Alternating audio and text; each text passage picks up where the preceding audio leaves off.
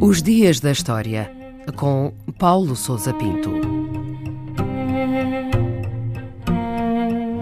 6 de dezembro de 1998, o dia em que começou a ser construída a Estação Espacial Internacional.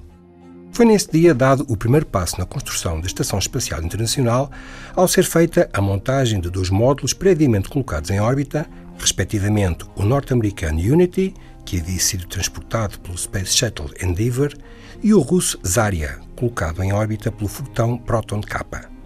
A este núcleo inicial foram posteriormente acrescentados outros componentes, já em 2000, até ser possível a permanência de uma tripulação. Isto ocorreu a 2 de novembro desse ano, com a chegada da missão Expedition One, que havia partido num foguetão Soyuz de Baikonur, no Cazaquistão, e que era composta por três astronautas, o norte-americano William Shepard e os russos Yuri Gidzenko e Sergei Krikalev. Outros módulos foram acrescentados ao longo dos anos seguintes, até 2011, numa série de missões bem-sucedidas que permitiram a construção de uma verdadeira cidade espacial. Atualmente, a Estação Espacial Internacional encontra-se a cerca de 350 km de altitude e percorre uma órbita a cada 92 minutos. E quais são os objetivos da Estação Espacial Internacional? A construção da Estação Espacial correspondeu a um esforço de colaboração de várias agências espaciais no sentido de permitir uma cooperação internacional em diversos campos.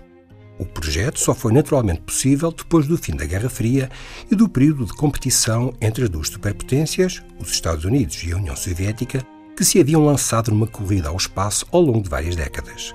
Os objetivos da estação são exclusivamente científicos, destinando-se a servir de observatório e laboratório de experiências científicas diversas, nomeadamente no campo da astrobiologia, astronomia e medicina, de acordo com as parcerias criadas entre as várias agências espaciais.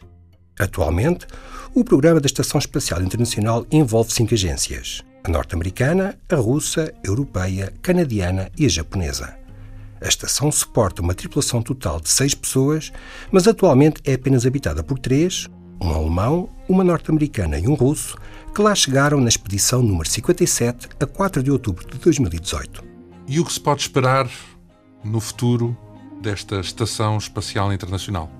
O acordo original entre a NASA e a Agência Espacial Russa incluía, entre os objetivos da estação, a preparação de uma base para futuras missões à Lua e a Marte.